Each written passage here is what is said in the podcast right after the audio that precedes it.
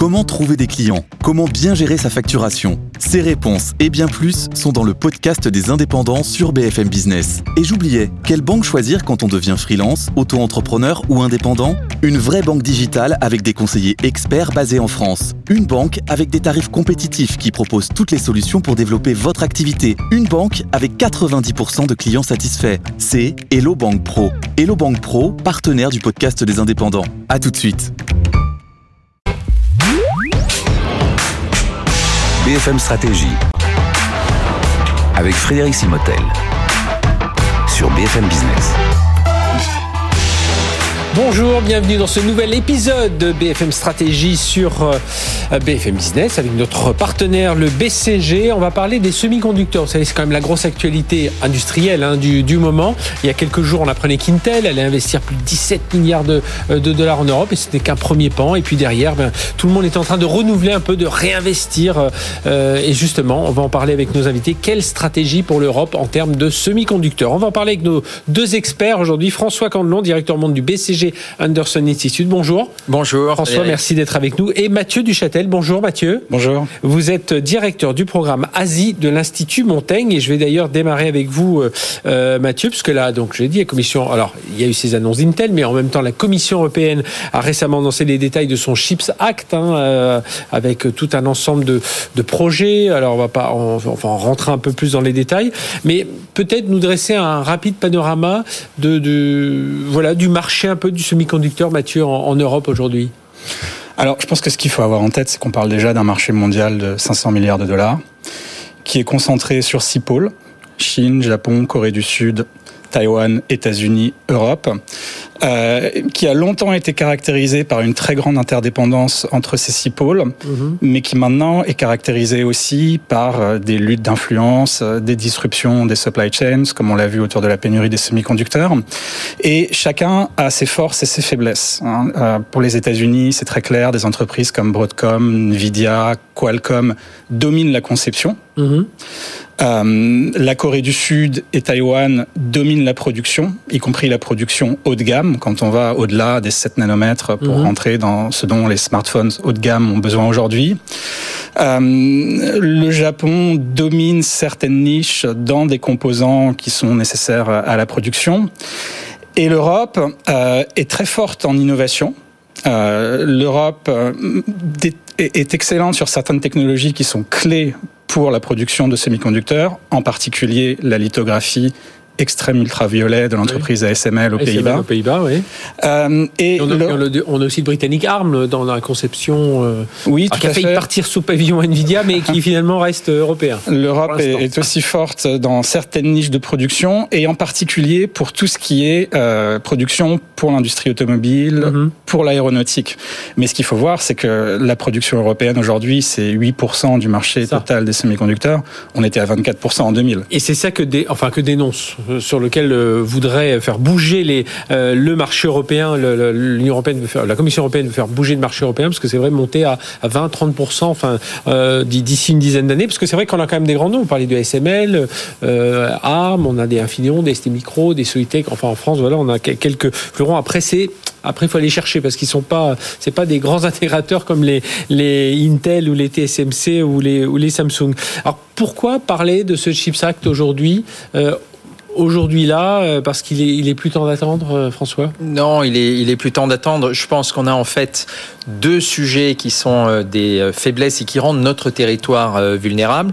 Le premier, c'est que on est un petit peu en retard dans l'établissement de politiques publiques. Si je regarde par exemple ce que font les États-Unis, la Chine, le Japon, Taïwan, la Corée du Sud, ben ça fait déjà un certain nombre d'années qu'ils se sont lancés dans des politiques publiques ambitieuses mmh. avec des investissements massifs pour assurer leur euh, compétitivité. Je vous coupe un instant, mais c'est vrai que si on regarde TSMC il y a 20 ans, ils déposaient le bilan. Hein, c'était et c'est à force, enfin le propriétaire a mis plein d'argent dedans et aujourd'hui voilà. Et aujourd'hui ça. Et puis le deuxième, la deuxième chose qui est un facteur qui nous rend vulnérables, c'est notre manque de compétences et de capacité de fabrication sur les, euh, les semi-conducteurs les, les, plus avancés. Comme le disait Mathieu, euh, ce qui est en dessous euh, de 7 nanomètres. -hmm. et, et, or, on s'aperçoit que plus les technologies avancent, plus on a besoin de semi-conducteurs performants. Et, c'est ce qu'a très bien résumé la, présidente von der Leyen euh, quand elle a dit que euh, le EU Chips Act, ça n'était pas uniquement une question de compétitivité pour l'Europe, mais c'était aussi une question de souveraineté technologique. Oui, c'est ça. Et aujourd'hui, on voit dans, tout un tas de domaines de souveraineté. Après, derrière, il y, a, la partie technologique, la partie logistique, la partie écosystème à monter, tout ça. Euh, et alors, est-ce qu'on est sur la... Oui, on est sans doute sur la bonne voie avec ce Chips Act. Maintenant, il faut passer euh, à l'exécution. Alors il va falloir passer à l'exécution, mais j'ai envie de dire d'abord, ne boudons pas notre satisfaction de voir ce Chips Act, comme l'a très bien euh, résumé euh, dans l'étude de l'Institut Montaigne Mathieu, parce que je pense que Thierry Breton a fait un travail vraiment excellent. Il aborde l'ensemble des sujets, que ce soit mhm. la R&D, la fabrication, la conception, les investissements privés, la formation. Donc ça, c'est quand même euh, cet ensemble est, très important. Et il y a trois éléments que j'aimerais euh, retenir.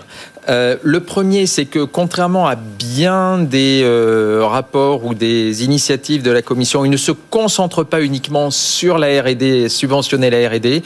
Il regarde, comme je le disais, la conception, les lignes pilotes qui sont très importantes. Alors personnellement, j'aurais aimé qu'il aille un peu plus loin sur la mise à l'échelle, mais c'est déjà pas mhm. mal. La deuxième chose qui est extrêmement importante, c'est le fait qu'il met au rencard l'idée d'une filière 100% européenne.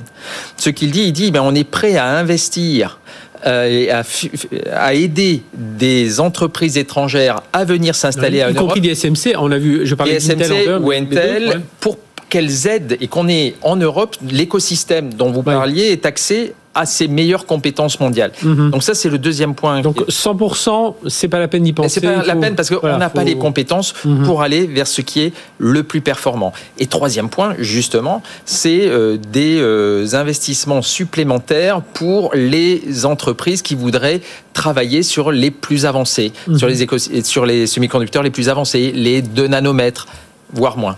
Mais, mais je pense qu'il y a quand même un sujet. C'est l'argent, non? Ben, L'argent, l'argent, c'est ça qui est euh, l'un des points sur lesquels il, qui est un point d'attention. Avec nos 4, 43 milliards d'euros d'investissement, on est euh, un peu en dessous quand même des 65 milliards de la Corée du Sud. Et je ne parle pas des 150 milliards de la Chine. Donc les investissements privés vont être primordiaux. Alors justement, Mathieu Duchâtel de l'Institut Montaigne, comment euh, ce, cet acte-là va-t-il soutenir les investissements privés? Alors il y a un point qui est vraiment central et que François a souligné, euh, c'est celui du régime de concurrence qui euh, permet aujourd'hui à l'Union européenne de ne plus faire euh, ce qu'elle est habituée à faire, c'est-à-dire de soutenir uniquement l'innovation et la recherche et le développement. Mhm. Cette fois-ci, on a un instrument qui peut aussi soutenir la production sur le sol européen et ça va être accompli avec en réalité un régime d'exception pour le secteur des semi-conducteurs en matière de droit à la concurrence. Ce qui mhm. veut dire concrètement que les États membres, et non pas la Commission avec le budget de l'Union européenne, vont pouvoir soutenir des grands projets euh, de fonderie sur le sol européen. On parle déjà d'Intel à Magdebourg. Mhm. On aura peut-être euh, des informations supplémentaires sur TSMC en Allemagne. Il y a une question aussi autour de Global Foundries. Mais ce qu'il faut bien comprendre et ici... je vous interromps, puis Intel l'a dit en Allemagne, mais ils vont aussi être en, en Espagne, enfin en Irlande, ils enfin voilà, ils ont investi en France sur un centre de recherche, mais enfin voilà, ils essaient de disséminer, même si le gros des investissements pour l'instant va sur l'Allemagne.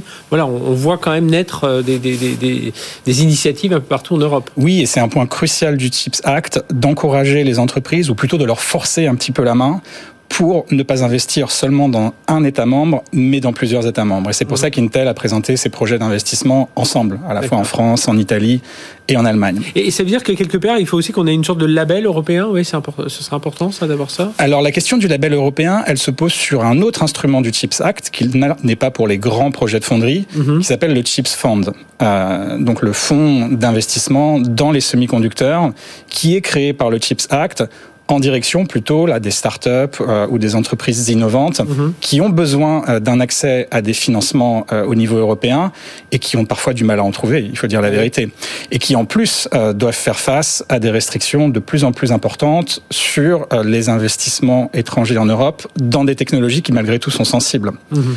Donc quand vous avez une entreprise qui ne peut plus se vendre à un acheteur américain ou à un acheteur chinois parce qu'on est dans le domaine d'une souveraineté, mhm. du, du double usage.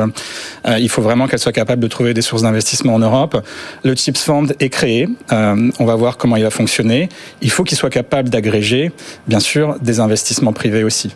Et alors, Mathieu Duchâtel, euh, si tu Montaigne, oh, il y a aussi au-delà de la, cet aspect financement, il y a aussi tout cet aspect de, de la formation des talents, parce qu'on va avoir besoin de, de, gens quand même, même si c'est beaucoup d'usines robotisées, mais en tout cas, on, on doit se concentrer là-dessus. Et puis tout ce qui est, le, j'en parlais rapidement tout à l'heure, les approvisionnements, quoi, la supply chain, là aussi, il faut sécuriser tout ça. Comment ça peut se passer? Alors, c'est vraiment deux sujets majeurs. C'est vrai que l'industrie des semi-conducteurs mmh. recrute. Hein. On voit par exemple la SML qui recrute 3000 personnes cette année en, en, aux Pays-Bas, à Eindhoven.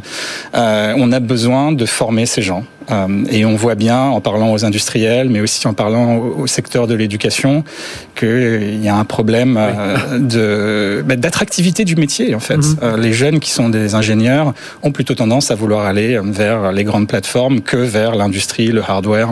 Donc le Chips Act essaye de corriger ça avec des centres de compétences en mhm. Europe. Et puis il y a le sujet approvisionnement. Là-dessus, euh, on est vraiment dans l'anticipation de possibles crises qui peuvent être des crises géopolitiques. On le voit aujourd'hui avec la Russie, il y a une dimension semi-conducteur, mhm. il y a un risque d'approvisionnement sur le palladium produit en Russie.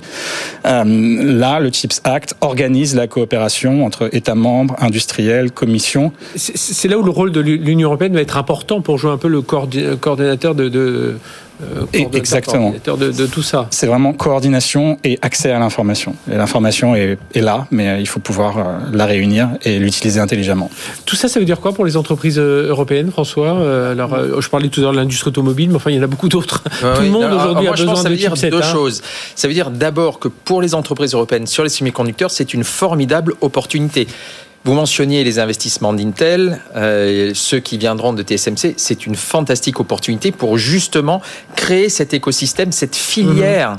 Euh, cette filière européenne qui avait euh, des niches, qui avait des, des, des briques de base, mais il manquait quelques éléments. Donc ça, je pense, c'est un premier point. Le deuxième point, ce que j'aime dans ce EU Chips Act, c'est que c'est aussi un modèle peut-être pour d'autres industries. Je pense à l'IA, je peux penser à l'informatique quantique, mhm. où là encore, on a des briques, on a des pépites, mais on a peut-être besoin d'une tête de filière qui vienne d'ailleurs pour nous permettre d'intégrer et euh, de, euh, en cette période printanière, de, de, de, de véritablement émerger euh, comme il le faut, de fleurir. Oui, et puis il faut se sortir un peu, voilà, faut sortir un peu de ces, ces barrières habituelles où justement, j'aime ouais. bien ce que vous dites quand vous dites qu'il ne faut pas une industrie 100% européenne. Non, il faut une industrie où il y a les meilleures compétences. Eh bien, merci d'être venu nous parler de tout ça. Mathieu Duchâtel, directeur du programme Asie de l'Institut Montaigne, et François Candelon, directeur monde du BCG Anderson Institute, euh, qui est notre partenaire pour ces épisodes BFM Stratégie. Allez, à très bientôt pour un nouvel épisode BFM Stratégie.